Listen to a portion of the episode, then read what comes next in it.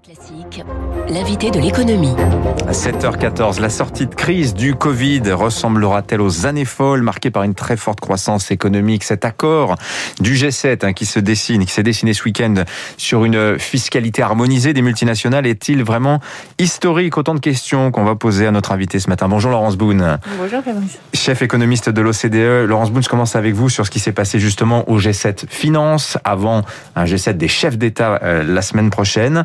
Euh, on se dirige lentement vers euh, cette idée, euh, peut-être d'un taux d'imposition minimal pour les grandes entreprises internationales d'au moins 15%, selon un mécanisme un petit peu complexe, mais que Pascal Saint-Amand nous a expliqué lundi dernier. Pascal Saint-Amand qui fait partie de l'OCDE, c'est un projet OCDE. quel est votre sentiment ce matin? Est-ce que c'est véritablement historique ce qui est en train de se passer? Alors, bah, je pense que ce projet est effectivement, euh, d'abord, il est dantesque. Pascal Saint-Amand vous a expliqué que ça fait plus de dix ans que bah l'OCDE travaille sur ce sujet. Et c'est quelque chose d'assez extraordinaire pour mettre fin à, ce qu'on a appelé euh, la race to the bottom, donc cette baisse des taux euh, d'imposition sur les sociétés dans le monde pour, pour attirer des entreprises chez soi. Donc là, on va non seulement, comme vous le disiez, mettre un plancher, en fait, à ces taux d'imposition sur les sociétés, mais il y a aussi un autre mécanisme qui va permettre de réallouer la part des profits en fonction de là où les entreprises mmh. font des affaires et gagnent de l'argent, et donc de, aux États de retrouver euh, de l'argent qui parfois s'échappait un peu ailleurs. Alors François Vidal des Échos, à l'instant, euh, soulignait une question qui reste en suspens hein, au terme de ces discussions de ce week-end, à savoir on peut se féliciter d'un retour au multilatéralisme à travers ces discussions, mais il y a ce risque que cet accord favorise trop les États-Unis. Quel pourrait être le risque précisément? Euh, Est-ce que vous pouvez expliquer aux auditeurs justement en quoi cet accord potentiellement pourrait être euh, trop bénéfique pour les États-Unis? Et donc nous serait défavorable européens? En vérité, je ne comprends pas très bien cet argument. Euh, je pense que euh, cet accord, comme vous le dites, est un véritable retour du multilatéralisme, qu'il sait euh, que effectivement l'impulsion américaine a été a été déterminante. Hein, elle a débloqué une situation qui était un peu enrayée ces, ces dernières années et que c'est dans les, c'est justement pour le bénéfice de tout le monde, hein. mhm. euh, de tous les pays qui vont pouvoir jouer en fait dans une concurrence mondiale qu'on a souvent trouvé injuste et qui là redevient avec des règles du jeu qui sont claires et justes pour tout le monde. Euh, mais, mais, donc, c'est-à-dire, je pense que ce que veut dire François, c'est que dans la mesure où la plupart des grandes multinationales, beaucoup des grandes multinationales sont américaines, il n'y aurait pas ce risque que le chiffre d'affaires réalisé en France par ces entreprises soit réclamé par les États-Unis au nom de cet accord international? Mais n'y aurait-il pas le risque que le chiffre d'affaires réalisé par des entreprises françaises à l'étranger ne soit réclamé par la France au nom de cet accord hmm. multinational? Je pense qu'il faut vraiment pas voir les choses comme euh, euh, chacun essayant de tirer son épingle du jeu. Au contraire, on est, on est là en train de refonder euh, le la mondialisation, le multilatéralisme avec une impulsion qui est, euh, qui est très forte. et c'est très important. Et par ailleurs, le G7 Finance n'a pas parlé que de ça. Comme vous avez pu le voir, il a parlé de politique économique, de soutien budgétaire qui durerait jusqu'à ce que la reprise soit forte. Mm-hmm. Il a parlé de climat. Euh, il a parlé de monnaie euh, numérique, donc il, il, a parlé euh, de beaucoup de choses et c'est en fait très impressionnant de voir l'impulsion qui est revenu avec, euh, avec cette administration américaine. Alors, vous avez présenté la semaine dernière euh, vos, dernières perspectives économiques euh, au CDE, Laurence Boone. Je retiens deux idées. Hein. D'abord, vous dites ce sera extraordinaire. On va avoir une année 2021 marquée par une croissance comme on n'en a pas vu depuis très longtemps. Mais en revanche, et ça c'est peut-être là le point le plus intéressant, ça va être extrêmement inégal. Je regardais, je comparais les, les projections que vous faites de retour au niveau d'avant-crise. Et autant on voit que la Chine s'est déjà fait depuis un an, les États-Unis, la Corée, c'est maintenant, l'Allemagne, ce sera la fin de l'année, la France, l'année prochaine, et puis il y a des pays, ce sera pas avant 3, 4, 5 ans quand même. C'est quand même inquiétant ça, Laurence Boone. Oui, c'est vrai. Alors, c'est vrai que c'est une année extraordinaire. On prévoit un taux de croissance pour le monde qui est de, de 5,8%. On n'avait pas vu ça depuis, 2013, depuis 1973, pardon.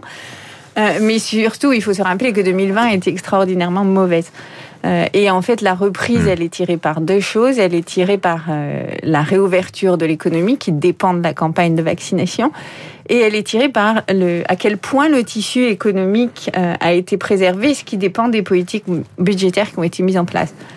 Sur le premier, sur le premier mois, sur les campagnes de vaccination qui permettent de recouvrir, euh, on sait très bien que ce sont les pays avancés qui vaccinent le plus vite euh, mhm. et le plus large. Donc ça, il faut absolument l'étendre aux autres parce que sinon le virus reviendra nous visiter et peut-être sous une forme euh, qui peut être nuisible. Et sur le deuxième point, ce sont aussi les pays avancés qui ont bien sûr la plus grosse capacité budgétaire pour protéger les emplois, pour protéger les entreprises, vous et moi. Euh, je reçois dans une heure Patrick Artus euh, qui euh, défend une thèse qui bat un petit peu en brèche peut-être l'optimisme général qu'on entend aujourd'hui. Lui dit bon très bien, c'est vrai, on va avoir une année de croissance sans doute très importante parce qu'il y a cet important effet de base par rapport à l'année dernière. Mais de l'autre, si on regarde sur le temps long, la croissance potentielle de l'Europe notamment, mais plus généralement du monde, elle, elle s'affaiblit de décennie en décennie. Et là, la décennie 2020 sera sans doute plus faible que la décennie 2010, qu'il était elle-même plus faible que la décennie 2000, etc. Est-ce que là, il n'y a pas quand même un sujet d'inquiétude? Est-ce que la croissance, est-ce qu'on entre dans cette phase de stagnation séculaire qui est décrite par Larry Summers, euh, ancien chef économiste à la Maison Blanche, euh, et d'autres Alors, il y a deux raisons principales pour lesquelles on peut s'inquiéter euh, effectivement d'un ralentissement de la croissance potentielle. La première, c'est la démographie. On vieillit. Mhm. Euh, et effectivement, euh, du coup, on peut avoir un phénomène où les entreprises ont moins envie d'investir parce que les gens sont plus vieux, consomment moins, euh, etc. et ça, on peut pas faire grand chose à part une chose qui est aussi de se dire euh, cette population qui finalement vieillit et en meilleure santé peut travailler de façon plus flexible avec le numérique. Il faut, on peut la faire travailler plus longtemps hmm. avec cet appétit. Et non seulement ça produira plus, euh, mais on, consommera plus aussi et ça entretient. On, peut élever l'emploi. Et on voit le sujet retraite revenir en ce moment, hein, justement. Hein. Absolument. La deuxième chose, euh, c'est euh, ce ralentissement de la croissance potentielle vient du fait que euh, pour toute heure travaillée, en fait, euh, la productivité baisse. Et la productivité baisse et tout le monde, évidemment, les économistes en premier s'en étonnent puisque on a des outils numériques. Vous avez travaillé comme un dingue, je suis sûre, pendant la, la pandémie de chez vous. C'est pareil pour tout le monde. et donc, on s'en étonne. Mais ce qu'on voit aussi dans cette crise, c'est d'abord que beaucoup plus de personnes qu'avant se saisissent de l'outil numérique. Donc au lieu d'être au lieu que ces gains de productivité soient réservés à une petite partie des entreprises, avec une petite partie des personnes très bien éduquées et qui savent s'en servir, finalement, là, ça se répand partout. Et ça, ça a vraiment le potentiel, on ne le sait pas encore, bien sûr, on le verra peut-être, mhm. mais euh, d'accroître euh, la croissance du moyen terme. Donc, la réalité, c'est qu'aujourd'hui, on n'est pas capable de dire ce qui va se passer sur le moyen terme. Ces forces de d'utilisation du numérique par tous, beaucoup plus, ça peut élever la croissance euh, potentielle, euh, ou on peut euh, continuer sur la tendance d'avant. Oui, parce qu'en fait, il y a quelque chose d'assez inquiétant dans cette idée que la croissance potentielle s'affaiblit. C'est quand on voit le niveau des dettes publiques, hein, 130% de moyenne dans l'OCDE, les montants faramineux des plans de relance qui sont engagés, si l'on ne gagne rien en croissance potentielle, on se dit, mais à quoi bon toutes ces dépenses publiques, Laurence Boone Alors, vous mettez l'accent sur un point qui est très très important. Une énorme différence par rapport aux crises précédentes. Il y a deux énormes différences. La première, c'est que le tissu économique a franchement été protégé d'une façon extraordinaire. Les, pays euh, avancés, notamment européens, ont, réagi vite, massivement. Euh, ce qui fait qu'en fait, les gens retrouvent leur emploi du jour au lendemain quand l'économie repart. Ça, c'est ça, c'est euh, extraordinaire.